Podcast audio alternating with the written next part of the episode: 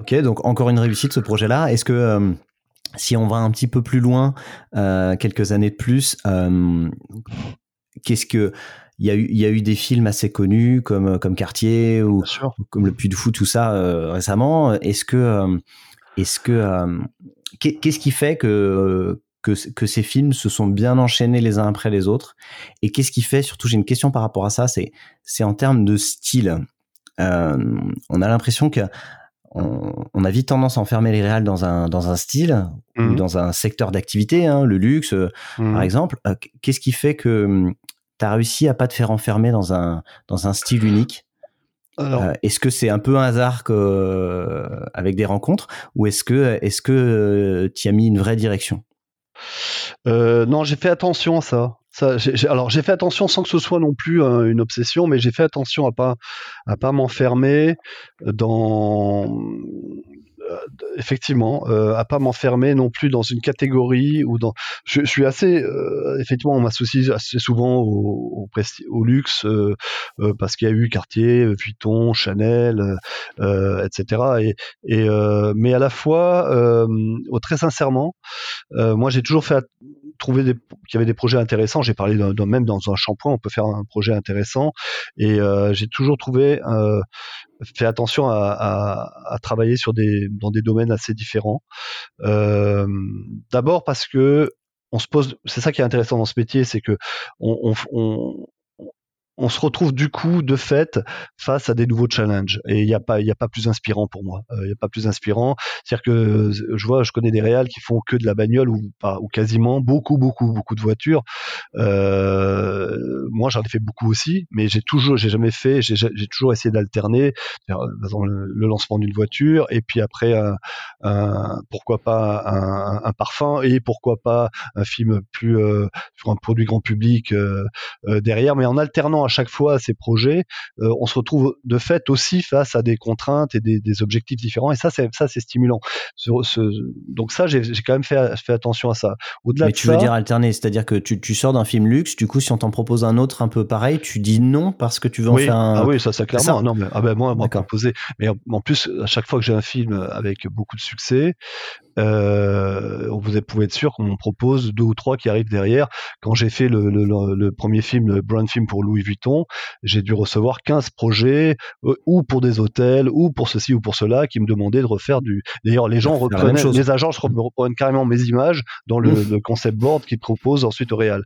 ça, toujours, ça, j'avoue que ça m'arrive très très souvent, mais franchement, bon, c'est des fois. assez donc, bizarre, ça, donc ça, évidemment, j'ai décliné, je décline, je décline assez souvent les projets. Il y a beaucoup de projets que, que je décline quand je vois euh, non, je, je suis pas là pour refaire les choses que j'ai déjà faites, évidemment pas. Et, et, euh, et une, alors une autre façon pour répondre aussi et pour être dans cette diversification de, de, de, des genres et, et c'est aussi j'essaye au moins une fois par an ou une fois tous les deux ans, mais généralement une fois par an, j'arrive à le tenir, de faire un film avec un peu plus de sens, euh, qui est un peu dédié à une grande cause. Euh, j'ai fait des campagnes pour euh, Reporters sans frontières, pour la Banque alimentaire, pour euh, pour la sécurité routière, qui est la campagne qu'on a fait avec la chose, qui a été qui a reçu 75 prix dans le monde. C'est, je crois que c'est la campagne française la plus primée de, de tous les temps. Je mettrai les liens dans la description pour ceux qui n'ont pas vu ce film. Mais...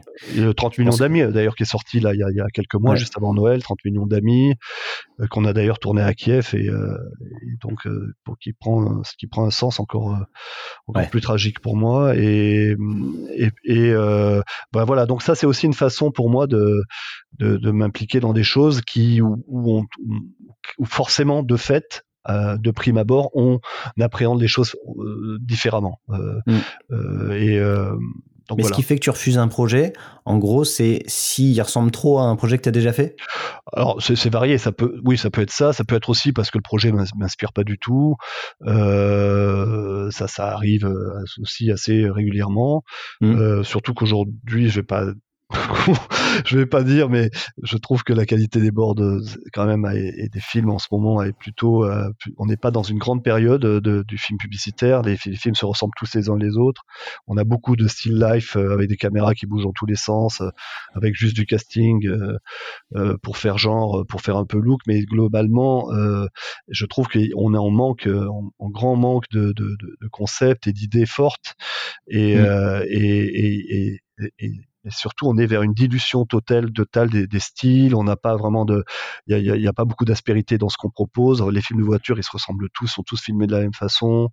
Euh, on balance une musique. Euh, Bing, euh, un, peu, un peu 70, et c'est parti. Il n'y a aucun parti pris réel. Je suis, je, je, vais pas généraliser à 100%, mais on mmh. n'est pas dans une grande période quand, si je compare euh, à il y a quelques années, lorsqu'on voyait les, regarder des films de, de Ivan Zacharias, de Jonathan Glazer, de, de choses, euh, euh c'était enfin on, voyait on voyait on voyait autre chose en, en tout cas qui transparaissait dans dans, dans, dans ces grands films en mmh. termes de concept hein, je parle déjà je parle la, la réalisation c'est encore autre chose mais déjà en termes de concept il y avait des idées fortes il y en a quelques-unes hein, il y a de temps en temps quelques films mais mais très sincèrement la tendance est plutôt au nivellement euh, et plutôt par le bas je trouve que donc effectivement je refuse beaucoup de projets par par manque d'audace créative où, où, clairement je vois qu'il y a très peu de potentiel aussi. Euh, D'accord. Donc euh, ça c'est ça c'est les fois où on te sollicite et toi tu donnes pas suite. Est-ce que à l'inverse il y a des fois où on te sollicite pas pour des choses qui sortiraient un petit peu de tes habitudes mm-hmm. et sur lesquelles euh, tu aurais justement envie qu'on te sollicite? Tu vois, je, en, gros, je prends un, exemple dans tes films. Il y, a, y, a, plein de secteurs d'activité ou de styles euh, différents, mais c'est toujours beaucoup basé sur le visuel. Euh, est-ce que, euh, est-ce qu'il y a des fois, tu t'es dit, ben, j'aimerais bien faire une comédie, ou est-ce que j'aimerais bien oui, alors, des choses comme ça? Oui, oui, ça, ça, oui. Alors d'autant plus que moi, j'ai une vraie passion pour le travail avec les acteurs. J'adore ça. Mmh. ça, il m'est arrivé de travailler avec des, des, des, grands acteurs. On a fait et c'est vraiment quelque chose effectivement que que que, oui, je regrette un peu ça effectivement. Ben, c'est vrai qu'a priori, euh, pour les films de comédie et dans la publicité en tout cas, on c'est pas vers moi qu'on, c'est pas à moi qu'on pense en premier, ça c'est certain. Donc, euh, mais je, mais ça effectivement, je peux le regretter parce que j'adore, euh, j'adore la comédie.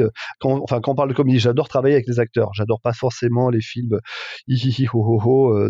c'est pas forcément ma tasse de thé, même. Oui, alors je parlais plutôt de dialogue en fait, pas forcément oui, marrant, dialogue. Tu vois oui, absolument. Oui, mais j'adore mm. travailler avec les acteurs. On a fait des, j'ai d'ailleurs, on a fait euh, une anecdote, il y a quelques années, euh, il y, avait, un nouveau euh, président qui arrivait chez, chez L'Oréal Paris, qui s'appelle Cyril Chapuis, qui, qui, euh, moi j'ai pas j'ai pas travaillé pendant pour L'Oréal pendant des années parce que je trouvais que c'était euh, pas forcément ce que j'avais envie de faire en tout cas parce que je trouvais parfois la, leur film un peu trop formaté et, et, mmh. prévisible et, euh, et, je rentrais pas forcément dans une esthétique aussi euh, euh, aussi, aussi, aussi bloquée entre guillemets voilà parce que je pense qu'ils avaient les raisons de, de, de, travailler comme ça évidemment mais mais alors j'ai travaillé par la suite justement grâce à Cyril Chapuis euh, pour L'Oréal. Mais, mais l'anecdote, elle est intéressante parce que en ce moment, euh, Cyril euh, avait compris donc parce que quand il est arrivé, il a dit moi je veux travailler avec Bruno Aveillant. Tout le monde y a ri un peu au nez en disant mais nous ça fait des années qu'on y envoie des storyboards et et il nous les renvoie gentiment. Et il a dit bah, comme c'est aussi quelqu'un de têtu, il a dit bah, on verra. Et il se trouve qu'un jour j'étais en tournage à Los Angeles et et lui aussi était sur un, tournage L'Oréal. Il apprend que j'ai, il apprend, il apprend ça et il appelle euh, Martin Coulet, mon producteur, en disant voilà j'ai appris que Bruno est à Los Angeles, est-ce que je pourrais le rencontrer euh, pour qu'on puisse discuter? Alors évidemment euh, Martin m'appelle et il me dit tu serais ok, ben évidemment je serais ok pour rencontrer Cyril et, et donc on s'est retrouvé à mon hôtel et c'est une discussion qui devait durer un quart d'heure, qui a duré deux heures en fait. et c'était très une belle rencontre parce que il il m'a dit euh, en deux mots, voilà. Euh, donc j'ai bien compris que tu travaillerais peut-être pas pour nous dans l'État, mais si tu devais travailler pour nous, tu, ferais quoi? Et je lui ai dit euh, du but en blanc, ben, déjà moi je pense que vous êtes la marque, vous avez, vous avez, une, chance inouïe, enfin une chance que vous vous êtes façonné évidemment, c'est que vous avez en termes de casting, euh, le plus beau casting qu'on puisse rêver. Euh, vous avez les plus grands top modèles, les plus grandes actrices, les plus talentueuses. Euh, donc moi, je travaillerai avec ces femmes-là, mais je travaillerai et je parlerai de la beauté, mais différemment. Et je montrerai pas juste je parlerai pas de la beauté seulement d'un point de vue plastique, mais je dis, j'expliquerai euh, pourquoi ces femmes sont belles. Je, je, mais je montrerai pourquoi elles sont belles aussi euh, par leur euh, par leur carrière, par leur tempérament, par leur talent, par leur parcours. Euh, j'exprimerai leur, leur, leur, le, la beauté de ces femmes exceptionnelles aussi différemment. Alors là, il, il me regarde et me dit, tu ferais ça comment? Eh ben je ferai. Euh, J'allais poser la même question. voilà, tu ferais, je ferai surtout pas ce que vous faites vous d'habitude, c'est des films de 30 secondes, très punchy, très graphiques, sur fond blanc, euh, retouché, tout.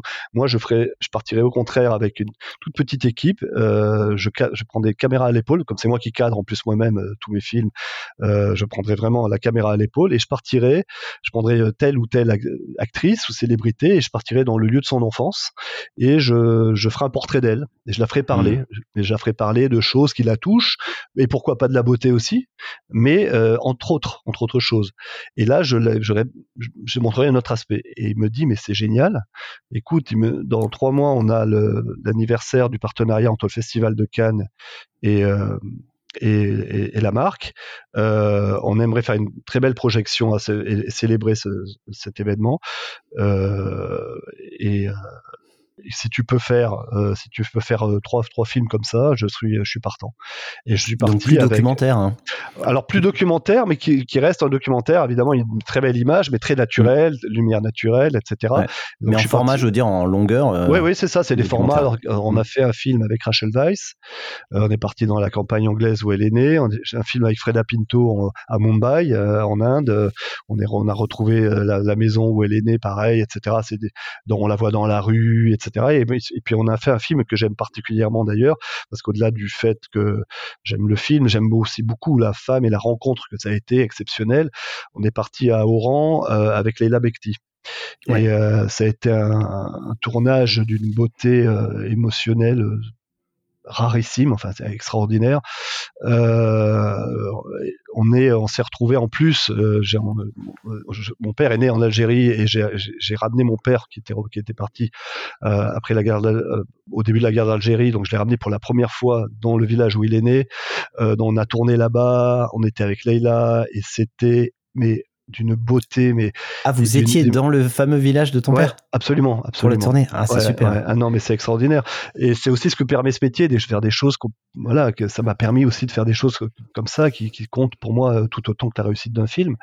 Et, ça, euh, ça sur une config comme un, film comme ça, c'est c'est euh, c'est t'arrives à garder un côté très belle image publicitaire tout en ayant une équipe réduite de documentaires bien sûr, Comment tu trouves le bon... je, ne sais pas ce que c'est une, esthétique publicitaire. Moi, je, sais que c'est, en tout cas, c'est c'était mon, oui, c'est un film très qu'on peut trouver hein, sur le, euh, c'est qu'on peut trouver sur YouTube, je crois, et, c'est un film qui a que d'ailleurs Leïla adore, adore. Elle, l'a montré à toute sa famille. C'est vraiment, elle, elle dit des choses très profondes dedans, et ça reste un film derrière. Euh, c'est L'Oréal qui est quand même à l'origine de ce film. Alors c'est pas un film l'Oréalien au sens, euh, c'est pas formaté comme un film L'Oréal, évidemment pas, hein, mais c'est un film très beau qui a énormément touché, hein, qui a eu euh, euh et, et, et c'est une façon, et, et tout ça c'était avant, la, parce que quand je dis ça aujourd'hui, euh, c'est vrai qu'il y a eu une vague, il y a eu une, une, vague un peu où on a, on a commencé justement à avoir plus de diversité dans les castings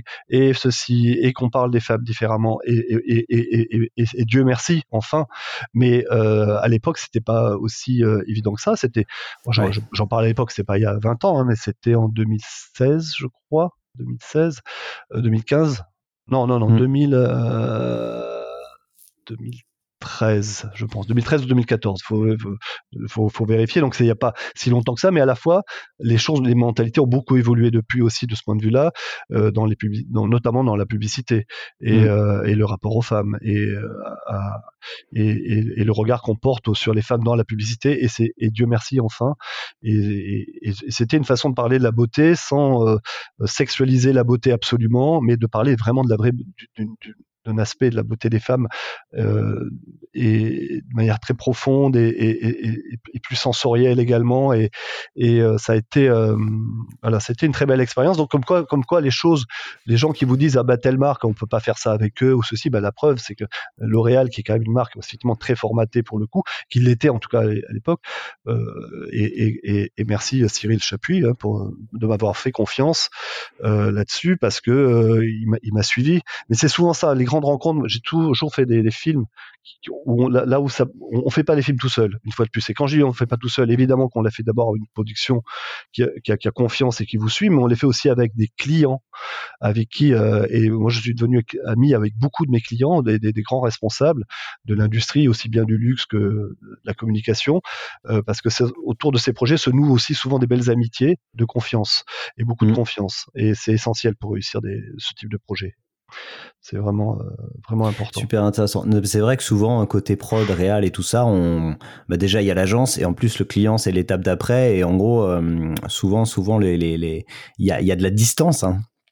La création, ça ne, ne s'accommode peu, de, je trouve, de, de, de contraintes et de trop d'intermédiaires. C'est-à-dire qu'à chaque fois qu'on a des intermédiaires, euh, évidemment, on perd en euh, pouvoir de conviction on perd, déjà. On perd une couche, on perd une strate évidemment, et, et, euh, et, je trouve que souvent il y a de très belles idées, de très beaux projets qui s'étiolent au fur et à mesure des, au fil et à mesure des, de trop, de, de, des, des réunions et d'avoir trop de gens qui prennent, qui essaient d'anticiper sur la réaction de, de leur supérieur hiérarchique et qui se automutile entre guillemets ou inhibe plutôt on va dire c'est plutôt euh, juste hmm. terme qui et donc ça, ça peut faire des choses sur certains types de budgets et de projets euh, assez catastrophiques Bon, maintenant, euh, généralement dans le monde du luxe, on s'adresse très, très souvent aux, principaux euh, euh, décisionnaires quand c'est pas directement au président, donc ça va, ça va tout, tout de suite beaucoup mieux.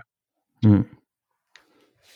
Et et donc après ces, après ces films euh, plutôt portraits documentaires, euh, tu as, tu as pu retravailler avec la marque sur des choses on a fait, moins documentaires pour le coup. Hein. Moins documentaires, mais très. Alors pour le coup, euh, très, on a fait des très beaux films. Alors, alors c'était pour c'est ce qu'on appelle les brand films, comme j'ai pu faire pour Cartier. Ou en fait le brand film, c'est on vend pas un produit en particulier, on vend, on, on met vraiment en avant le la culture la et marque. la marque. Hein, c'est vraiment ça. Et c'est vrai que bizarrement, euh, assez peu de grandes marques avaient fait des brands films.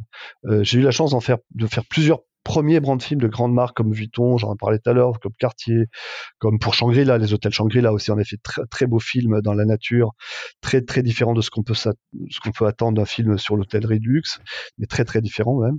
Euh, on a fait euh, et, pour L'Oréal aussi, donc Cyril Chapuis m'avait demandé donc de faire le premier brand film pour l'anniversaire de L'Oréal Paris à l'occasion des 35 ans et on a fait un film sur la couleur euh, qui s'appelait euh, le nom du film, je crois c'est Color. Euh, Color, Rich ou un truc comme Color ça. Rich, ouais, c'est ça. ça. Qui dure deux minutes et demie, qui est très expérimental. Et, euh, et, on en a fait un sur la couleur rouge où on décline euh, neuf teintes de rouge. Et ces, ces films ont une approche très. Euh, alors, c'est, on n'est pas dans le documentaire du tout. Hein, ce sont des films tournés en studio avec une approche, une direction artistique très poussée. Euh, c'est un jeu graphique assez avec les, les, les grands, les grands, tous les visages, les grands super modèles de. Euh, il n'y avait pas, avait pas d'actrice. Si, il y avait quelques. Je crois qu'il y avait y a deux actrices. Mais, mais globalement, ce sont des films plus de, de studio, mais avec une approche quand même très expérimentales. Et d'ailleurs, d'ailleurs, ce sont des films qui ont reçu, euh, je crois que c'est les premiers films réels qui ont reçu des prix internationaux. Euh, on a reçu euh, les London, deux London International Award, euh, deux, trois Clio Awards. Euh, c'est pour des films de, de cosmétiques, c'est ça n'arrive jamais hein, généralement. Hmm. C'est des films qui allaient, qui étaient beaucoup plus euh, et, et, sont des très beaux films. Hein. Moi, j'aime beaucoup ces films, mais effectivement, qu'on on rejoint effectivement une esthétique peut-être plus l'oréalienne parce que plus maîtrisée, etc., mais qui reste très expérimentaux euh, dans les idées, dans ce qu'ils dans ce qu'ils proposent euh, euh, visuellement même. Hein. Il y a des c'est ces films que j'aime beaucoup, qui sont hmm. Ouais, absolument. Et du coup, euh, après, dans les, disons, dans les dix dernières années, euh, donc tu as fait, as fait pas mal de films qui, qui, euh, qui, euh, qui qu'on connaît, hein, l'Odyssée de Cartier, le Puy du Fou ou, ou, ou d'autres. Euh, tu peux, tu peux nous parler de certains de ces projets-là qui t'ont marqué, peut-être, peut-être avec aussi la partie un peu justement écriture, compétition, justement Ou ce que tu as pu apporter au script qu'on proposait on peut. alors, il y a, chaque film est vraiment différent en plus. Il y, a, y a plusieurs cas de figure qui sont intéressants.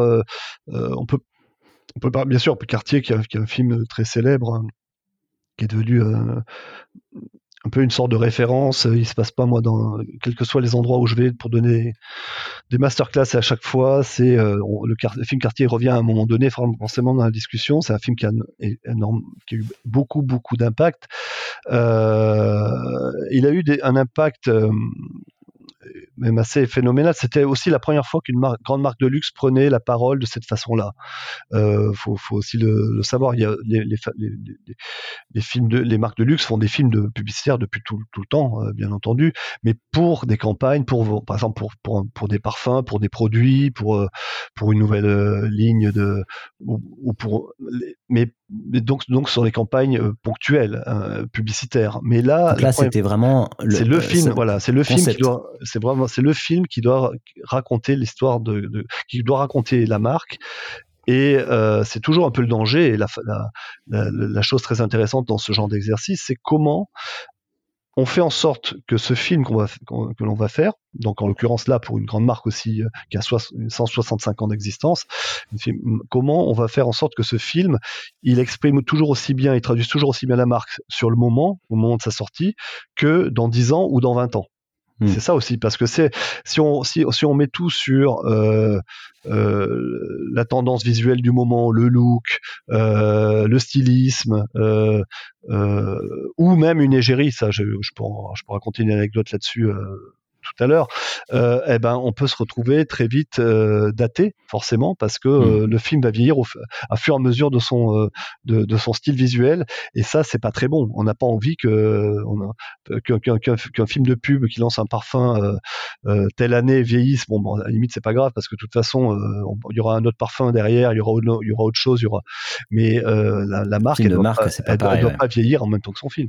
Mm. Donc un film, ça vieillit toujours à un moment donné, mais, mais euh, bien entendu, euh, et ça, soit quel que soit euh, le, travail qu'on peut faire au niveau de l'image, l'image vieillit, l'image vieillit, mais l'image vieillit beaucoup plus vite que les idées. C'est pour ça que je mets toujours, je fais toujours attention à travailler sur des projets qui ont, qui ont des idées et d'essayer de moi-même d'en amener le euh, le plus possible, en tout cas des idées qui servent vraiment le concept. Et, euh, et ce qui vieillit aussi euh, beaucoup moins que l'image, c'est l'émotion. Et ça, c'est vraiment euh, quelque chose que j'ai toujours mis, euh, pas forcément de, de manière calculée d'ailleurs, hein, parce que l'émotion c'est pas quelque chose qu'on fabrique, euh, mais c'est clairement ce, qu'on retrouve très souvent au, au, centre de mes projets, et c'est au centre de mes, c'est au cœur de mes centres d'intérêt également. L'émotion, c'est vraiment pour moi un vecteur de, de, création, mais aussi de communication. Donc, euh, et ça, clairement, c'est ce qui fait que euh, c'est ce qui fait qu'un film vieillit, euh, peut vieillir au niveau de l'image, peut vieillir au niveau des effets spéciaux, peut vieillir. Surtout aujourd'hui, on, vit une révolution de point de vue technique avec des, résolutions qui chaque année doublent, pour voir triple. donc, c'est un peu la course à la définition, etc. Donc, c'est vrai que lorsqu'on regarde des, des films qu'on a tournés en 35, il y a, il y a encore assez peu d'années, euh, et qui était finalisé en HD, ben d'un coup on se dit waouh, euh, on a perdu et tout. Mm. Et, et, donc effectivement, faut, c'est comme ça. Bon après, c'est vrai qu'aujourd'hui il y a aussi des logiciels qui sont d'ailleurs formidables qui permettent de remasteriser euh, euh des films en des films en 4K, voire en 8K, et c'est assez étonnant euh, au niveau du résultat. Mais enfin, toujours est-il que un, film, un film comme Le Quartier là, en le voyant, je me dis pas que l'image a vieilli perso. Non, parce que justement, bah, j'avais déjà voulu m'affranchir de, de, plein de choses. Euh, c'est de donner un style trop, euh, trop fashion. Euh, et ça, parce que c'est vrai que, alors, si on dit qu'il y a quelque chose qui vieillit bien très très vite, l'image vieillit en tant que telle. Mais alors, si en plus on, on rend son film très fashion et qu'on cherche toujours à être, à rester sur une espèce de crête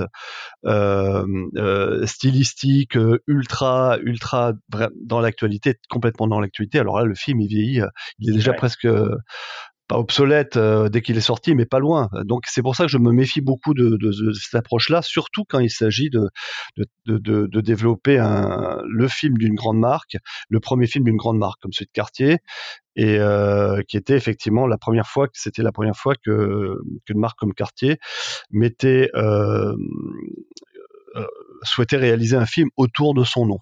Et le, brief de son départ, le brief de départ, il ressemblait il ressemblait un peu à ce que tu as fait. Alors, il y a eu des, il y a alors oui, il y, avait un storyboard qui a été fait à l'époque euh, par euh, par Publicis et qui était euh, et avec un directeur de création qui souhaite rendre hommage, qui est devenu un ami d'ailleurs, qui s'appelait Sébastien Vachereau. Alors je dis qui était parce que malheureusement il, a disparu, il nous a quittés, mais mais c'était quelqu'un de, de, formidablement, de très généreux, très gentil et très ouvert à la proposition. Et ça m'allait très bien parce que quand il m'a proposé ce, ce projet qu'il avait conçu avec ses équipes. Euh, euh, ben, je suis, euh, je suis tombé littéralement amoureux de ce projet. Euh, j'ai vu vraiment tout le potentiel qu'on pouvait en tirer et je suis, j'ai fait effectivement des propositions qui allaient dans le sens du développement du concept. Et donc, mmh. ça a été un travail en, en équipe.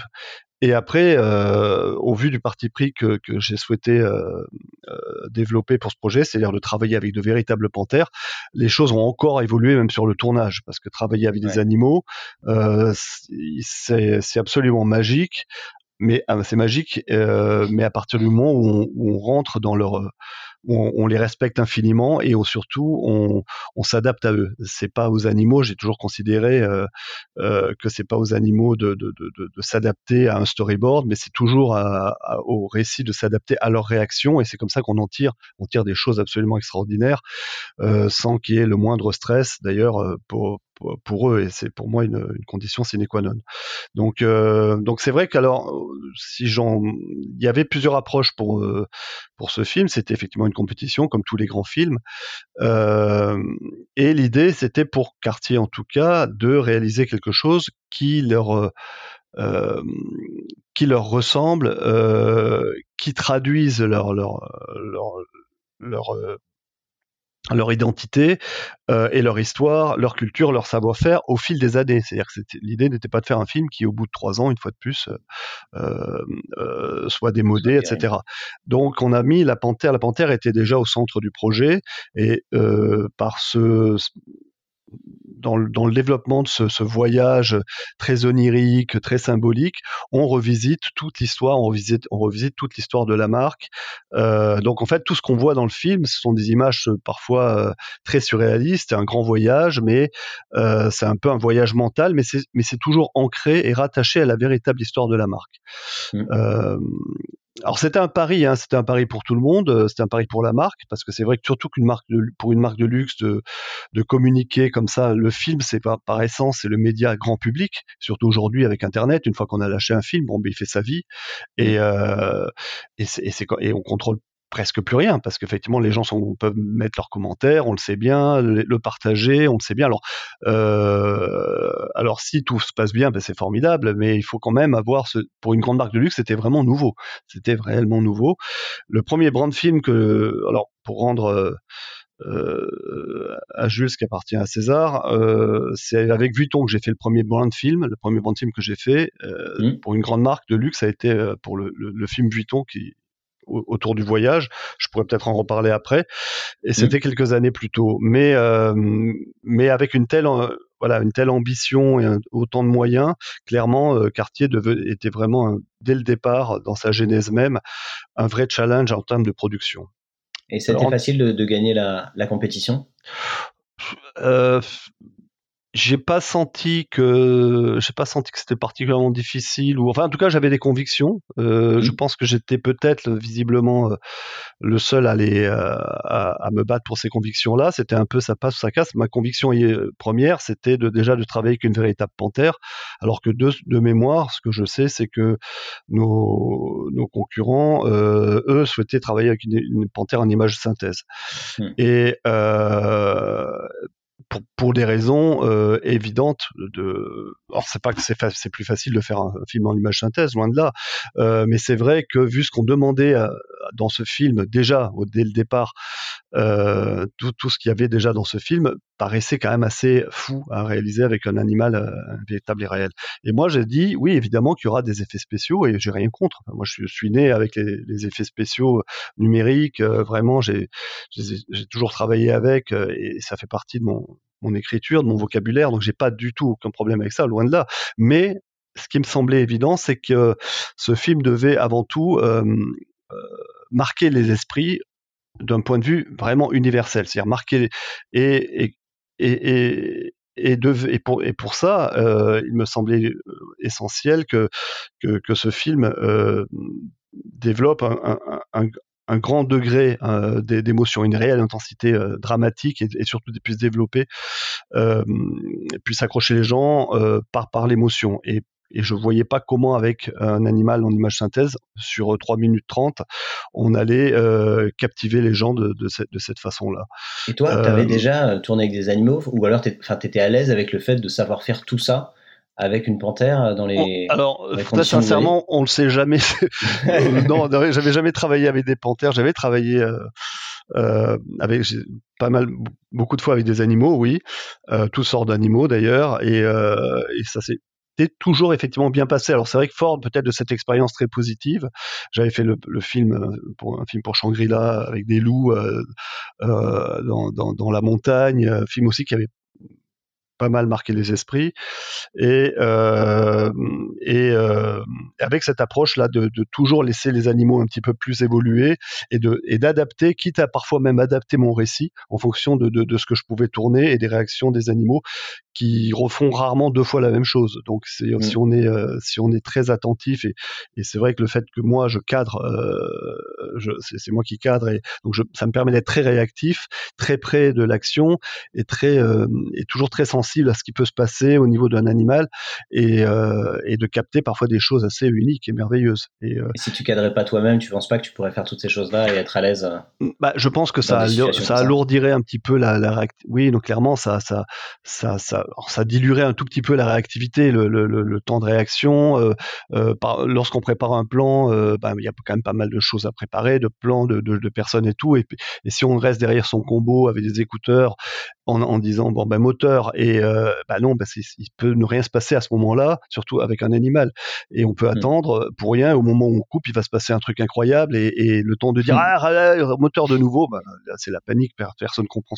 Donc le fait d'être euh, beaucoup plus dans un esprit entre guillemets hein, et, et, surtout aujourd'hui, euh, je le dirais d'un point de vue très pacifique, euh, commando, d'avoir cette mmh. approche-là, ça permet de travailler avec les animaux. Euh. Donc j'avais cette expérience effectivement sur le film Shangri-La, qui, qui est aussi un film qui a, eu, qui a reçu beaucoup de prix et qui avait été euh, un, un, un, grand succès euh, dans la manière de, de communiquer pour une, une, marque de luxe. Et, euh, et donc j'ai fait cette proposition à l'agence et à Cartier euh, avec beaucoup de conviction parce que j'étais persuadé que c'était ça qui nous permettrait, outre l'aspect euh, euh, spectaculaire et extrêmement visuel du film, qui nous permettrait probablement de, de, de, de, de marquer les esprits. Et ça a mmh. convaincu visiblement tout le monde, tous mes interlocuteurs. Donc on est parti dans cette aventure euh, tu me disais qu'en termes de prod, c'était donc vous l'avez gagné et, en termes de prod, c'était ah bah après fallait le faire. Bah oui, après fallait après fallait le faire. Donc euh, c'était quoi les défis à ce moment-là? Bah, le, le, défi, effectivement, il était déjà dans cette idée même de, de travailler donc avec une vraie panthère. Alors on a on avait on a travaillé avec un, un, un, très très bon dresseur euh, et euh, Thierry Le Portier qui a, qui a travaillé sur des très grosses productions hollywoodiennes et, et françaises euh, avec qui on s'est bien entendu et et euh, alors c'est vrai qu'il faut savoir que le, film est censé se passer dans le monde entier. On n'a pas pu aller dans le monde entier, mais on a quand même beaucoup voyagé. On est allé dans le désert en Espagne, on est allé dans les Dolomites, on est allé euh, euh, en haut des, on a amené les panthères en, en, en, en haut de, vers le Mont Blanc euh, sur les sur des cimes euh, enneigées. Elles avaient jamais vu la neige. Alors ça c'est déjà le genre de choses ah où on se dit bah voilà qu'est-ce qui va se passer? Euh, et personne pouvait ne pouvait savoir comment elles allaient réagir. Elles n'avaient jamais vu la neige de leur vie. Donc petit moment quand même de crispation parce que on les amène en hélicoptère, on les dépose et puis en fait dès qu'on les a les, dès qu'on leur a ouvert leur cage, bah, elles ont commencé à jouer dans neige comme des chatons, euh, à se rouler dans la neige. Ils ont passé. Et donc tu en avais plusieurs, un peu des, ju des jumelles oui. hein, qui paraissaient. Euh, en fait, il y en avait, il y en avait trois, oui, il y en avait trois. Euh, justement pour euh, ne pas stresser les animaux. Et puis un peu comme dans, pour, des, des, mannequins qui ont leur doublure, euh, c'est vrai qu'une panthère, par exemple, en fait, une fois qu'on a passé quelques journées avec avec avec avec elle de tournage, on se rend compte qu'elles sont assez elles sont très différentes les unes des autres. Il y en a une qui est qui était très charismatique, qui avait un regard incroyable, mais qui courait pas très bien. L'autre qui au mmh. contraire courait super bien, très athlétique, mais qui avait pas le même regard et avec la même intensité. Donc en fait, selon les plans, je, je travaillais avec telle ou telle panthère. Et et voilà, donc c'était assez, euh, euh, assez, euh, assez particulier. Et, en termes de, quantité de, de, de, tournage, de, de jours de tournage et tout ça, il y avait un, un défi ou un défi de planning sur ce projet Oui, il y avait un défi de planning parce qu'on était d'abord c'est un tournage qui était assez long. On, se rendait donc physiquement dans chaque lieu à chaque fois. Euh, il n'y a pas de studio. Hein. si si, il y avait du studio. Euh, on a tourné en Belgique en studio au moment où on mmh. a tourné l'avion, notamment la scène de l'avion euh, de Santos Dumont. on l'a tourné. Alors là d'ailleurs en, en, termes de production parce que je souhaitais comme je savais qu'il y aurait une grande part euh, une part importante d'effets spéciaux dans ce film. Ce que j'ai souhaité, c'est qu'il y ait le max. Dès qu'on avait la possibilité et l'occasion, il fallait que le film soit réel au maximum. C'est-à-dire que les textures soient réelles, la montagne, lorsque la panthère court dans la neige, la vraie neige évidemment, lorsque euh, elle escalade euh, des, des, montagnes en Chine, ce soit des vrais rochers. Lorsque les, le dragon sort, évidemment, c'est alors c'est malheureusement pas un vrai dragon, mais par contre les éboulements, on a recréé des éboulements avec des camions bennes, enfin avec des, on a recréé des vrais des éboulis de rochers euh, pour que vraiment on ait cette sensation de bout en bout de, euh, de, de réalisme, de texture, qui aussi, d'ailleurs, quand je parle d'émotion, c'est pas seulement la panthère qui est, qui pas seulement parce que la panthère est réelle, c'est parce que le gens, les, gens sont, faut pas le grand public, même les gens qui sont pas forcément férus de technique et ou de cinéma, même s'ils le sont de plus en plus aujourd'hui, parce qu'avec la, la, profusion de making of, etc., ils commencent à savoir comment on fabrique un film.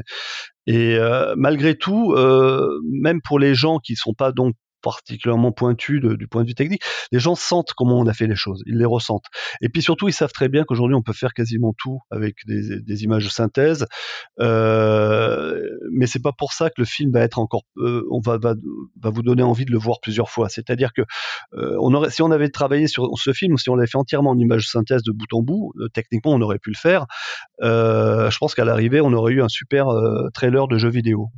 alors ça peut être bien, mais c'est rarement, donne pas forcément envie d'être vu et revu, ce qui a été le cas avec ce, film qui a été ultra partagé, qui a eu plus de 200 millions de vues. Enfin, ça a été euh, et ça continue hein, d'ailleurs ça continue euh, aujourd'hui. Et euh, donc clairement je pense que des, un des facteurs et ça a toujours été mon credo, c'est toujours de mélanger réalisme au maximum, autant que faire se peut, et euh, effets spéciaux pour que les effets spéciaux nous amènent ce qu'ils peuvent nous amener de mieux, c'est-à-dire vraiment mmh. le, le, rêve.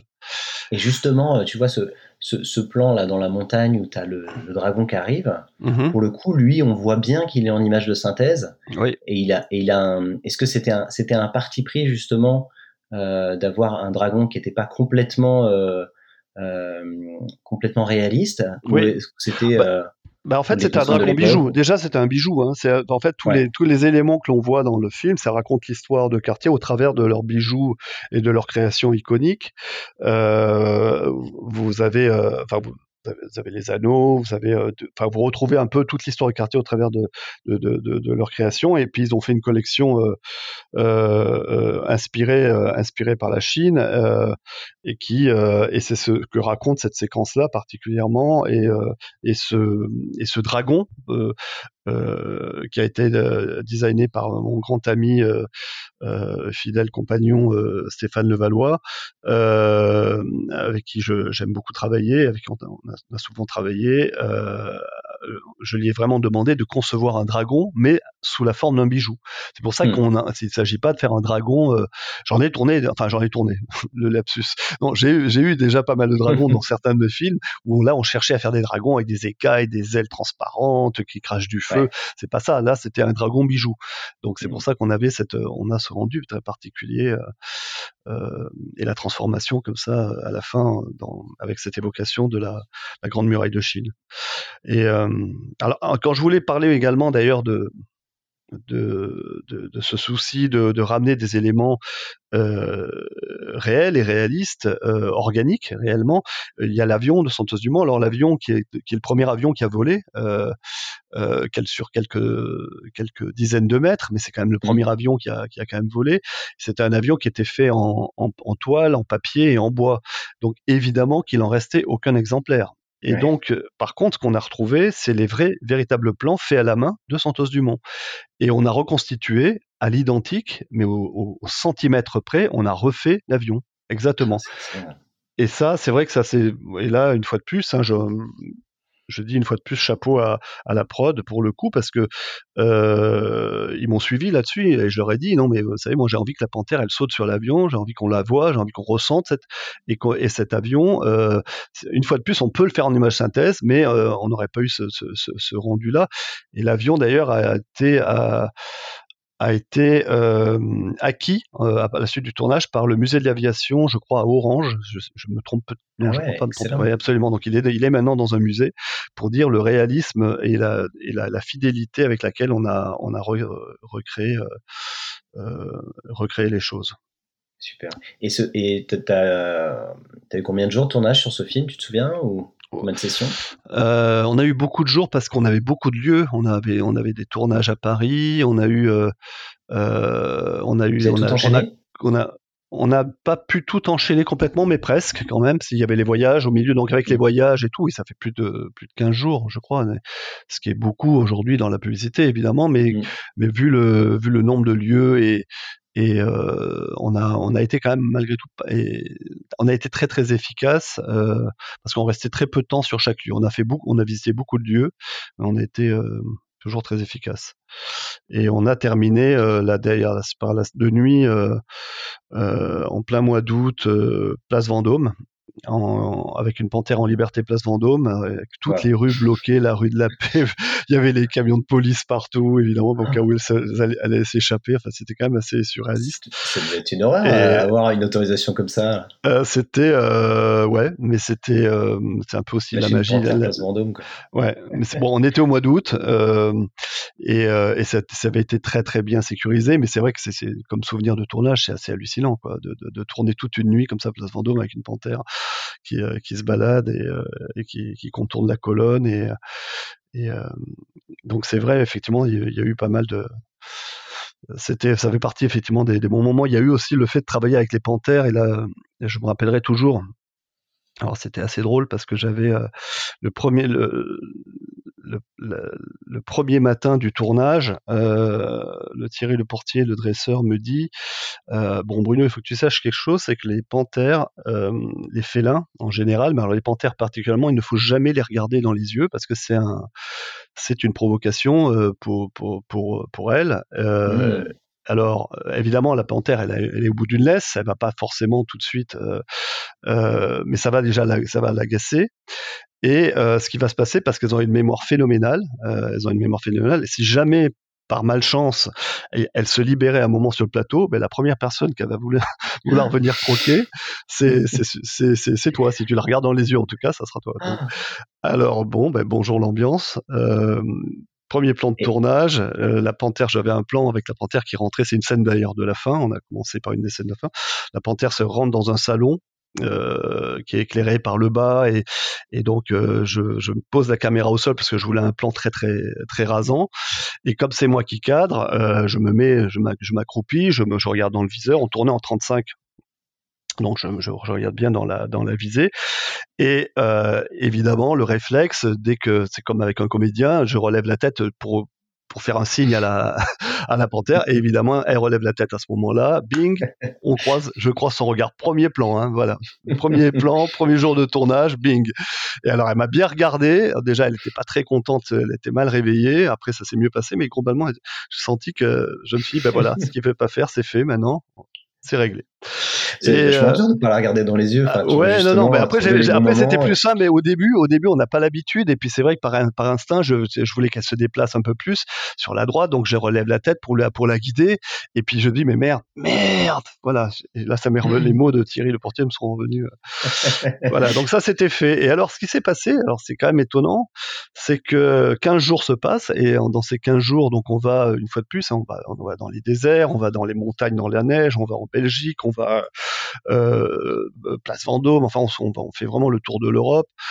Et euh, dernier jour de tournage, vraiment le tout dernier jour de tournage, euh, nous sommes, euh, c'est le dernier plan, le dernier plan, et on faisait un raccord d'un plan qu'on avait tourné à Prague, on est allé à Prague aussi d'ailleurs, euh, on a tourné à Prague, et la panthère sur fond bleu, il y avait un mouvement que je voulais qu'elle fasse sur fond bleu, qui correspond un peu au début du film, lorsque les diamants euh, sortent, euh, sortent de, son corps et qu'elle se transforme. Et euh, il fallait juste qu'elle se tourne. Et alors, mais c'était vraiment la fin de tournage. Après un tournage aussi épique, les gens sont détendus, commencent à rire, les bouteilles de champagne commencent à s'ouvrir. Mmh. enfin, vraiment, c'est le rap dans, dans, dans, dans cinq minutes. Et moi, j'étais assis, euh, j'étais d'ailleurs assis, ce qui est rare, mais assis avec la caméra sur le trépied, et la panthère était à peu près à 7 mètres de, moi, à peu près 7-8 euh, mètres, sur un promontoire euh, peint en bleu avec un fond bleu, et Thierry Le Portier la tenait avec une laisse en la faisant tourner, tout se passait bien. Et euh, c'était facile, normalement c'était facile. C'était super simple, c'est le dernier plan, mmh. donc c'est le dernier plan, et vraiment ça. Et à ce moment-là, la panthère s'est retournée, et personne n'a eu le temps de bouger elle a bondi, elle a fait un, mmh. un, bond de 6 ou 7 mètres, et elle a atterri juste retenue par la laisse comme ça, tac, à mes pieds, clac avec en me regardant, mais alors en me regardant avec les, les et c'était du carrelage au sol avec les griffes sur le carrelage comme ah, la gueule ouverte. Et je suis, je n'ai même pas eu, mais j'ai même pas eu peur. J'ai même pas eu le, le temps de c'est tellement rapide, j'ai même pas eu le temps de reculer ou de sursauter. J'ai les, j'ai, c'est comme voilà, tac, c'est deux images. Je la vois loin, je la vois devant moi, et, euh, et, et, heureusement évidemment, elle avait une laisse euh, de, de, de, un câble très fin euh, de, de, de, 6 ou 7 mètres qui, qui la retenait, et elle a et là, elle a ah. attendu ce moment-là. Et ce qui est incroyable, et là, j'ai dit, bon, écoutez, là, c'est vraiment, c'est a wrap. c'est fin de tournage. Et elle est restée comme ça figée en me regardant mais alors avec la, la vraiment pas contente. Les deux autres panthères étaient beaucoup plus cool mais elle c'est elle que j'avais regardé depuis le ah. début. Et elle a senti un moment ah, c'était ça là oui évidemment. Et, et, Thierry m'a dit bah tu vois elle, s'en est rappelée elle a attendu le bon moment le moment où elle sentait qu'il y avait du relâchement sur le plateau euh, que elle sentait un peu moins elle s'est dit voilà c'est le moment ou jamais. Et euh, bah, heureusement que j'étais pas à 5 mètres euh, ça aurait été assez et quand elle est venue te voir, enfin, je veux dire, elle a été retenue par sa laisse, vraiment. Elle, ah, ah vraiment, non, non, elle, était, elle était, ah oui, elle pouvait pas aller plus loin. Non, non si j'avais été à 5 mètres, elle, me sautait dessus. Et ça, c'est un truc, en tournage, vous aviez justement euh, conscience de cette espèce de disque de 6-7 mètres autour d'elle. Bien sûr, bien sûr. Non, non, c'était, alors quand je parle, raconte ça, ça a l'air, c'est, c'est extrêmement bien. souvent plus. Oui, mais toujours de manière très, bien sûr, oui, bien sûr, à un mètre parfois, ou, mais de manière très sécurisée. C'était, il y a rien qui se fait au hasard, etc. Et c'est vrai que, et même là d'ailleurs, finalement rien n'est arrivé. Euh, la distance était quand même, mais quand même, c'est vrai que c'était pas vraiment prévu qu'elle, d'un bond, elle se, elle se projette comme ça sur euh, sur cet affreux bonhomme qui l'avait regardé, qui avait osé la défier du regard 15 euh, jours avant. C'est assez magique le, le, coup du dernier plan. Comme c'était comme si c'était pour te ah, pas te faire oublier, pas te faire oublier quoi. Ah mais clairement, ah, non, mais, mais clairement, mais le message, je l'ai bien compris. Hein. Et d'ailleurs, j'ai j'ai retravaillé, j'ai refait un film pour Cartier, un très beau film d'ailleurs, la suite. On a qui est euh, qui euh, qui est un, tout petit peu moins connu et euh, mais qui est un film avec, aussi avec beaucoup d'effets, très très où on a travaillé avec les mêmes panthères. Et là, je m'en suis bien rappelé, j'ai bien j'ai bien retenu la leçon, je l'ai jamais regardé dans les yeux et euh, et qui est qui, qui, était aussi d'ailleurs un film qu'on a fait trois ans plus tard, très très étonnant, euh, qui était lui dédié plutôt à l'horlogerie, euh, aux quatre montres iconiques de Cartier un peu plus, euh, un peu plus moderne avec des vaisseaux et tout ça, hein, c'est ça. Hein. Absolument, absolument, et qui se. Et alors la particularité, c'est que ces deux films, le premier plan du premier film démarre place Vendôme, rue de la Paix devant la boutique Cartier, avec la caméra, un mouvement de grue, avec la caméra qui qui descend de la place Vendôme vers la boutique. Et le dernier plan du deuxième film, c'est le mouvement inverse. C'est un mouvement de caméra qui monte au même endroit et la caméra est au même endroit, sauf qu'elle est tournée, la caméra est tournée vers la vers la rue de la Paix, mais de l'autre côté, vers l'avenue de l'Opéra. Voilà, c'est la, la petite. Boucle est bouclée. La boucle est bouclée, absolument. D'accord. Je, je, je, suis encore sur l'image de la, de, la, de la panthère qui est juste face à toi. Le, le, ah, mais c'est incroyable. Elle, elle, était mais vraiment vénère. Elle me regardait les yeux comme ça. Vraiment, elle s'est dit Ouh, t'es pas passé loin parce que je t'ai pas oublié, mais c'était. Euh, et j'aimais. Le, le, truc, c'est que c'est. Enfin, c'est toujours ce qui est fascinant avec les animaux. C'est la c'est une c'est une puissance, une force qui, qui qu'on n'a pas idée. Euh, et, euh, et c'est comme ça qu'ils vivent et survivent évidemment, mais mais euh, mais je n'ai même pas même pas pu reculer. C'est à dire que c'est d'une agilité, d'une d'une vitesse absolument phénoménale.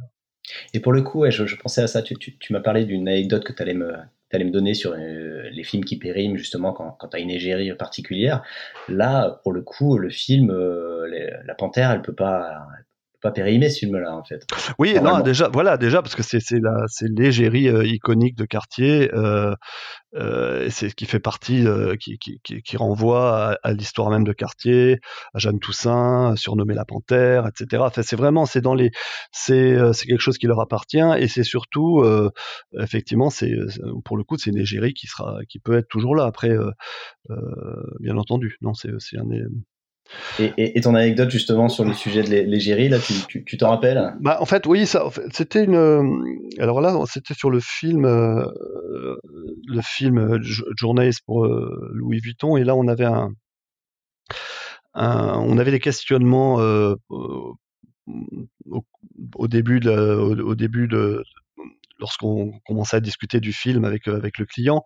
Et le client, à un moment donné, souhaitait avoir, euh, pourquoi pas, une actrice euh, ou une égérie dans, dans le film. Et, et c'était, et, et je, moi, je, sais que si pour si bien un film où il fallait pour, pour moi pas d'égérie, une fois de plus, hein, on n'est pas dans le cas de cas de figure d'un lancement de parfum et ou, d'un produit spécifique, on, est, on parle d'une marque. Et, euh, et, ce que je leur avais dit à ce moment-là, non, euh, je pense que une égérie pour une marque, c'est pas une bonne idée. Euh, une égérie, pourquoi pas pour un parfum une fois de plus ou un, ou un produit en particulier, mais euh, d'abord parce que une marque, elle, elle, surtout faire un film, un film pour une marque doit, doit avoir une vocation à, euh, intemporel. Euh, on, une marque, euh, la, on peut, si on travaille avec une égérie, par exemple une grande actrice, aussi talentueuse soit-elle, on ne sait pas comment va évoluer la carrière de cette actrice, on ne sait pas, elle peut faire toute la couverture de tous les magazines pendant deux ans, puis disparaître ensuite, et puis mmh. ou alors il peut y avoir un scandale associé à son image, ou on ne sait rien, etc. Et il faut pas, à mon, à mon sens, et, et, et, je me rappelle d'ailleurs avoir dit à ce moment-là, non, je pense que d'abord la star pour moi de d'un film sur Louis Vuitton, ça doit rester Louis Vuitton. Et je pense qu'il y a une seule chose dont il faut euh, parler, euh, et n'y a qu'une chose dont il faut vraiment parler, la, véritable même star du, du, du, film, c'est quelque chose qui, qui vous appartient et qui, qui, n'appartiendra jamais aux autres marques de luxe. Et là, euh, évidemment, ça a été, bah, c'est quoi? Bah, eh bien, évidemment, c'est le voyage, bien entendu. Et, euh, clairement, évidemment, il y a eu c'est un peu une évidence, mais pour moi, ça me paraissait essentiel que ce film, euh, euh, ce premier film pour la marque Louis Vuitton, euh, traduise et, raconte le voyage. Et, ce que j'ai proposé à ce moment-là, c'est un parti pris assez euh, audacieux. En, en termes de production, on n'est pas du tout dans le même cas de figure que, que le film Cartier, par exemple. Euh, ce que j'aurais proposé, c'est de faire un peu le contraire de ce qu'on fait habituellement dans un film publicitaire. C'est-à-dire que dans un film publicitaire, on prend, euh, on prend beaucoup de gens, euh, on prend des grosses équipes, des grues, des, euh, beaucoup de matériel, euh, des, et on, on, on tourne assez peu de temps. On tourne mmh. pas longtemps, donc ça c'est. Et, et là, j'aurais, j'ai proposé de faire exactement le contraire. Euh, de, travailler euh, sur la longueur, c'est-à-dire nous mettre nous-mêmes dans la, dans la situation de voyageurs et de partir euh, en utilisant la caméra avec une petite équipe et en utilisant la caméra un petit peu à la, à la façon d'un d'un carnet, d'un carnet de voyage, et mmh. de développer des histoires au fur et à mesure des rencontres et des voyages et des lieux qu'on allait visiter. Alors on est, on est parti, on a fait le tour de le tour de la Chine, on a fait le tour de euh, presque le tour de l'Inde, on est on est retourné, on est revenu à Paris et, euh, et, quand tu dis petite équipe, c'est vous étiez trois ou vous étiez 15 Non, on n'était pas on n'était pas trois, non, on n'était pas trois quand même. D'abord, on, tournait en 35, euh, donc c'est aussi euh, c'est pas tout à fait la même façon de la même approche. Mmh. Et puis il y a quand même il y a quand même un minimum, mais on sait par rapport à une équipe de traditionnelle, on n'était pas très très nombreux effectivement, mais par contre on est parti longtemps. Et euh, on est parti longtemps avec une latitude, euh, une, latitude. Euh, j'avais avec moi Christian Royil, directeur de création d'Ogilvy à l'époque, le fameux Christian Roy dont que j'évoquais d'ailleurs, euh, qui fut le premier à, me faire confiance lorsque je souhaitais euh, rentrer dans une agence et que j'ai mmh. retrouvé à cette occasion et qui est devenu un ami euh, par la suite et, et qui qui m'a appelé pour ce pour, pour, pour, ce film en me laissant une une, une, une, une liberté quasi totale. Euh, et quand tu dis euh, l'attitude, c'était qu'en gros, vous n'aviez pas forcément tout préparé, tout prévu, vous aviez même. Euh, non, on avait. Alors, on, on a, non, on a fait, ce qu'on a fait, c'est qu'on a travaillé avec. c'est pour ça que j'en, une fois de plus, hein, je dis bravo à, et félicitations à Louis Vuitton pour leur premier film. Et, et généralement, ça se passe toujours très très bien avec ces grandes marques lorsqu'on travaille directement avec le directeur de communication et ou le président et il y a il y a vraiment quelque chose il y a un rapport de confiance qui s'instaure et on est et je dis toujours, on est ensemble sur le même bateau et c'est aussi une façon d'amener les projets beaucoup plus loin et beaucoup plus haut. Mmh. Euh, là, clairement, il y a une prise. Euh, à l'époque, il y avait euh, Pietro Beccari qui est aujourd'hui président de CEO de, de, Dior et, et, en, et Antoine Arnaud qui, était chez Dior et c'est eux qui étaient les décisionnaires euh, sur ce sur ce projet et ils m'ont fait confiance et, et je, leur, je leur remercie encore aujourd'hui parce que c'est vrai que c'était quand même partir euh, sur un lorsqu'on fait, on va réaliser le premier film euh, de votre marque, surtout quand la marque s'appelle Louis Vuitton, et partir comme ça sans storyboard et juste sur une idée de concept de, on va se mettre nous-mêmes à la place de voyageurs. Je pense qu'il fallait euh, avoir de l'audace et euh, ils l'ont eu et, et, et, je leur remercie parce que c'est ça qui a fait que ce film est aussi devenu une, une, référence en plus en termes cinématographiques. C'est j'ai rarement eu autant. Ce, ce, film a été repris sur un nombre de sites qui est, est, est assez énorme et, euh, et, euh, et on m'a même demandé plein de fois de, de refaire ce film euh, pour d'autres, pour, d'autres, ce que j'ai toujours refusé d'ailleurs, pour d'autres marques, pour des, pour des, pour des, des films de tourisme, des films d'hôtel, de, enfin beaucoup de, j'ai eu beaucoup de propositions pour refaire un film quasi à ah. l'identique. Ensuite, ça se décline, hein. Oui, ça se décline. ça sur plein de marques. Bien sûr, mais euh, mais après, bon, c'était c'était une occasion, c'était une façon de travailler aussi assez unique et, et, une fois de plus, beaucoup euh, en mettant l'émotion au cœur du projet. C'est pas juste les, euh, ce que je voulais, c'était pas faire un film de carte postale, mais vraiment un film qui ramène une une, une sincère émotion, c'est plus cinématographique. Et, mmh et d'ailleurs, cette, sur ce film, il y a eu un. Euh, je voulais travailler avec euh, Gustavo Santaolalla, euh, qui est un compositeur ultra talentueux, qui a, qui a travaillé avec avec Iñárritu, qui a, qui a, qui a fait la musique de Brokeback Mountain, Brokeback Mountain, qui a fait, euh, qui a dû recevoir, je crois, si je ne dis pas de bêtises, au moins trois Oscars et je ne sais plus combien de récompenses, et, et mm. euh, qui n'avait jamais travaillé pour la publicité et qui ne souhaitait pas d'ailleurs, euh, il, était sur deux, deux projets, souhaitait pas travailler pour la publicité.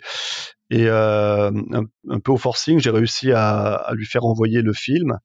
Et quand il a vu le film, il nous a rappelé le lendemain et il a dit OK, c'est bon, je le fais, j'adore. Et on était euh, donc j'étais plus qu'heureux. Je suis parti à Los Angeles pour euh, pour euh, pour faire la musique, pour travailler avec lui. Et pourquoi au forcing de lui envoyer le film? Le forcing parce que ses agents nous, nous, avaient dit qu'il ne faisait pas de la publicité, bah, comme à Hollywood, c'est toujours un peu pareil. Hein, on passe par des agents forcément, et ils nous avaient, ils nous avaient, nous avaient dit non non, ça vous fait pas de publicité, etc. Et, et quand un il agent vu un agent qui refuse du business pour son. Ah non, mais si le client, si, bah oui, c'est son client. C'est pas du business. Non, non, mais c'est-à-dire qu'il déjà il, il, fait, il fait. Euh, il, non, mais je comprends qu'il est bien occupé, tu vois, mais c'est c'est quand même curieux, quoi. C'était un, un, principe. Et puis au départ, c'est vrai que lui, il avait une image à publicité qui était pas forcément celle-ci non plus. Euh, euh, surtout la publicité aux États-Unis, ce qu'on voit à la télé, ça c'est pas forcément très très inspirant. Et lui, il était plutôt dans voilà, il a quand il a vu le film, il a compris qu'on n'était pas dans cette dans ce cadre-là. Et d'ailleurs, il a fait un, son premier grand concert au, à, l'Opéra Los Angeles, celui qui a été dessiné par, je crois que c'est le Walt Disney Center. Euh, je ne me rappelle pas exactement le, nom exact, mais c'est le, c'était, euh, c'est l'opéra qui a été euh, philharmonique qui a été euh, dessiné par Frank Gehry. Il a fait un, trois représentations symphoniques et il a ouvert le concert avec alors des, symphoniques avec la musique de, de, Louis Vuitton. Ah Ce qui est quand même assez, j'étais assez fier. Voilà, j'étais plutôt, j'étais plutôt très très fier. Et c'était une rencontre superbe. On est toujours en contact et c'est quelqu'un que qui a des qui a une qualité humaine assez assez unique. Voilà, vraiment une belle personne. Et comment tu comment tu, tu, choisis justement tu, tes équipes ou, ce genre de personnes avec qui tu as envie de bosser tu, tu, tu, tu, le connaissais déjà d'avant, euh, son travail ah, ah, oui, je connaissais son travail, bien sûr, oui, j'avais très très envie de, de, travailler avec lui sur un projet comme celui-ci. Euh, je connaissais son, son, son, travail. Après, ça, ça, change, bien entendu, selon les projets. On travaille avec d'autres ou d'autres compositeurs. Alors, je travaille très souvent avec des compositeurs de, de, de, de cinéma. Euh, je, bien sûr, j'ai c'est selon selon les projets ça, ça peut ça peut évoluer euh, mmh. Et euh, j'ai longtemps travaillé avec euh, quelqu'un comme un compositeur très talentueux qui s'appelle, je souhaite euh, lui rendre hommage, qui s'appelait Raphaël, Raphaël Ibanez Garayo, qui nous a quittés prématurément, malheureusement, un, plus, un, ami talentueux qui est, parti trop tôt et qui a, qui a signé euh, beaucoup de mes films. Euh, mais sinon, j'ai je travaille beaucoup. Euh, mais voilà, en tout cas, Raphaël, qui était un, véritable génie, j'ai pas peur de le dire. Et, et sinon, j'ai travaillé, je travaille beaucoup avec Bruno Coulet, par exemple, également, qui travaille beaucoup pour le cinéma. Comment, tu, comment tu travailles avec un compositeur de musique? Tu, tu travailles en amont du film ou plutôt à la fin, après, après le tournage? Euh, ça dépend, mais généralement, c'est plutôt après. C'est plutôt après. Au départ, moi, j'ai plutôt une musique en tête, éventuellement, mais pas forcément. Euh, c'est assez rare qu'on ait une. J'aime bien généralement attendre la phase du montage, euh, parce que c'est vrai que on parle beaucoup du tournage, mais le montage est un, c'est enfoncer les portes ouvertes euh, de, de, dire ça, mais c'est euh, plus que fondamental dans, dans, dans, dans la fabrication et l'écriture d'un film, évidemment. Euh, et on ne le dira jamais assez. Et, et j'ai la chance de travailler avec un, un monteur extraordinaire. Euh, et, et, euh, et, donc on est et effectivement, c'est le, moment, le moment où généralement il y a, y a des options qui peuvent se révéler, euh, euh, évidemment des nouveaux choix, qui, des nouvelles portes qui s'ouvrent. Et, euh, donc voilà, c'est un peu la. Et, et pour, quelqu'un qui, qui du coup, tu un réel quand même qui, qui, qui cadre lui-même, qui, qui, a, a vraiment, qui, a vraiment une, une, attention importante sur la photo et tout ça. Comment tu as développé le côté VFX de tes films? Comment tu t'es euh, tu t'es formé à ça euh, Comment t'as comment t'as eu envie d'intégrer ça alors que pourtant tes images sont quand même assez organiques. Enfin, on a l'impression que mmh tu pourrais faire des films sans VFX euh, et avoir vraiment ta patte. Qu'est-ce qu'est-ce qui fait que t'as que t'as mis le, le, doigt là-dedans et, et comment t'as réussi à, à, à bien intégrer dans tes dans tes films qui sont pour le coup assez organiques? Bah, C'est-à-dire déjà, euh, ce que j'aime, ce bien, c'est quand, on utilise des effets spéciaux euh, et qu'ils se voient pas. Euh, c'est-à-dire que justement, j'essaye de pousser effectivement la photo assez loin, de manière à ce que lorsqu'on intègre réellement un élément en image synthèse dedans, on, on puisse avoir réellement un alors, ça, c'est une petite horloge. Euh, voilà, désolé pour le coucou. C'est ton fils, hein, c'est ça. Ouais, absolument. On est chacun, alors on est chacun dans la chambre de nos fils respectifs. Ouais, c'est exactement ça. C'est exactement ça. Voilà. Calme. Et donc le coucou qu'on entend, voilà, c'est le, le, coucou d'une horloge qui avait été offerte. C'est comme ça.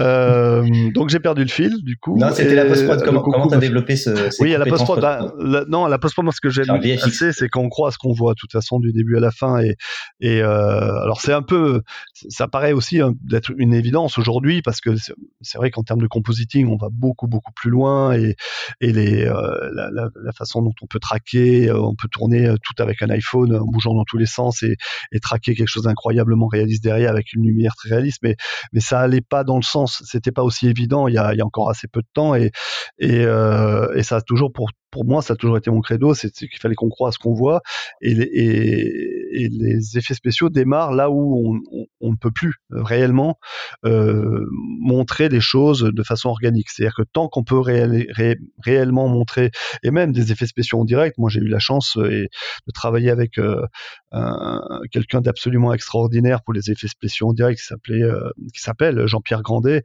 euh, qui est un, un véritable qui est même au-delà d'être un technicien hors pair, c'est en plus, une, moi je dis toujours, c'est un poète de, de, la, de la, parce qu'il mm. trouve des, c'est un véritable poète de, des effets spéciaux, parce qu'il trouve toujours des solutions qui appartiennent qu'à lui, euh, et, euh, et pour des résultats qui sont toujours plus étonnants. Donc moi j'ai toujours eu un plaisir immense à, à, à réaliser en direct euh, des effets à la caméra, mais il y a un moment effectivement où on peut, où il faut amplifier tout ça, où il faut le, transfigurer, et, et là, là les images, mais avec la même rigueur et l'exigence pour moi de réalisme. Qui, mmh.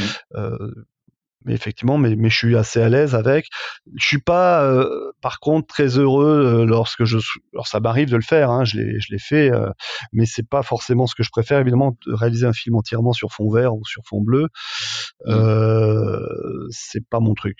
C'est, j'en ai, j'en ai fait, je le fais, mais si c'est quelques séquences, ça va. Quand c'est tout un film, alors ça manque d'humain, quoi ça manque d'humain et à la fois, je, je, vais, j'allais, j'ai parlé d'une campagne que j'ai fait pour la sécurité routière, euh, qui était quasiment entièrement fait en, en, fond bleu, qui était extrêmement. Euh, alors là, au tiers, ça avait été fascinant parce qu'on était recentré uniquement sur l'humain. Alors les, les, décors étaient extrêmement euh, sobres et euh, épurés volontairement pour être. Alors, je te, je te coupe deux secondes tous les films dont on parle, hein, parce que c'est important de les voir. Je les, mets, je les mettrai dans la description de l'épisode. Ah, d'accord, bah, très bien. Surtout pas hésiter à les, à les regarder si vous les avez. Je parle pour nos auditeurs, tu vois, qui, qui, qui connaîtraient pas tous. Euh, allez les voir parce que c'est, euh, ça, ça, ça, va vous aider. Et là, tu parles du premier, hein, Shockwave ou un truc comme ça. Shockwave, absolument. On a fait une série de six films, je crois. Les, les premiers étaient une série de. Oui, parce que la, la deuxième euh, série, on a travaillé en décor, en décor réel, mais les premiers, c'était des films qui étaient vraiment des projections c'est vraiment entièrement en studio du coup. Entièrement en studio, des projections mentales,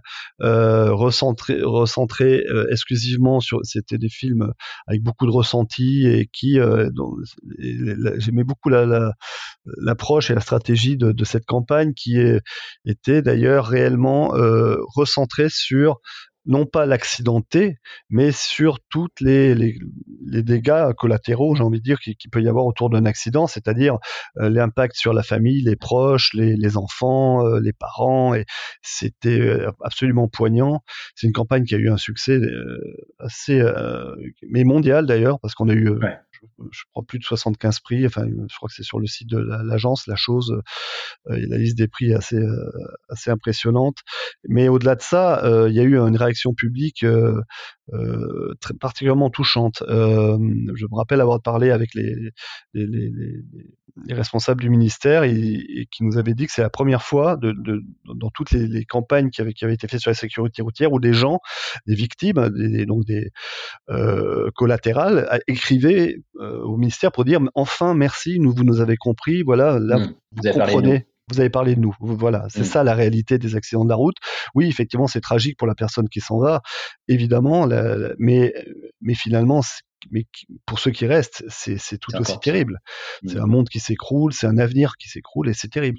Et donc c'est vrai que ces films-là étaient très poignants. Euh, ces films que j'aime beaucoup, c'est une série de films que j'aime beaucoup euh, et qu'on a réalisé pour le coup, si on revient si on revient aux enjeux de production, euh, entièrement sur, euh, sur fond vert, euh, parce que je voulais vraiment inscrire ces films dans un, dans un dans une écriture totalement onirique et très très mentale, très émotionnelle. Et c'était une c'était même très très il y, a, des, plans qui, sont très peinture etc et je souhaitais vraiment qu'on rentre dans, cette symbolique là qu'on échappe à, à, à, quelque chose de trop réaliste et qu'on rentre vraiment dans dans, dans, le, dans, la retranscription plus mentale. Et donc, euh... t'as pas une première scène où les voitures arrivent de loin avant qu'elles se rencontrent Oui, absolument. Ah, euh, c'est dans le studio du coup aussi. Alors il y avait du, alors il y a de tout. Hein, par euh, là pour, le coup il y avait, il y a aussi bien des images de synthèse que des. Euh, il y a plusieurs films, mais ils sont. Il y a une partie effectivement qui est très organique, qui est filmée en in situ, même si elle est retravaillée pas mal au niveau des lumières, des ambiances, etc.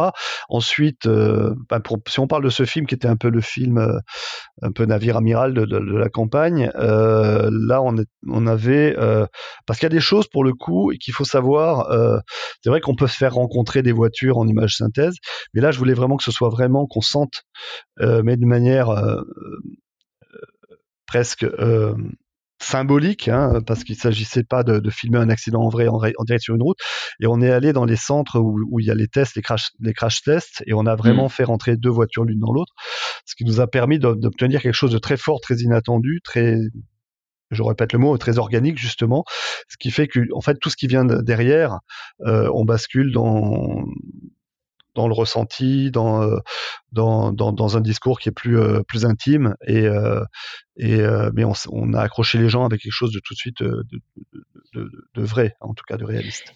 Et, ce côté, le, la, la, créa au début avait, avait déjà tous ces aspects-là ou, tu as dû proposer, inventer des, des choses qui n'étaient pas présentes au début Non, alors ce qui est, dans une création, il y a dans un storyboard, il y a des, il y a un storyboard, c'est un storyboard. Après, c'est à vous de la, de la. Alors il y a deux choses, il y a deux phases. Il y a première, première phase.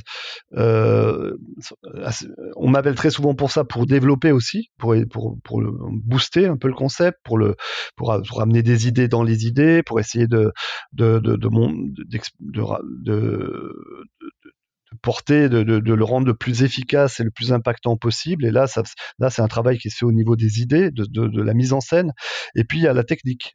Et ça, la technique, c'est pas non plus présent au départ. Il faut, il faut réfléchir comment, quel parti pris on va utiliser, comment euh, sur un film pareil, il peut, il aurait pu y avoir plein de, façons de, euh, de, on aurait pu travailler euh, de manière ultra réaliste, façon documentaire, avec des cascadeurs. On aurait pu travailler entièrement en image synthèse. On aurait pu faire de l'animation, j'en sais rien. Il peut y avoir plein de façons de, de, traduire un concept.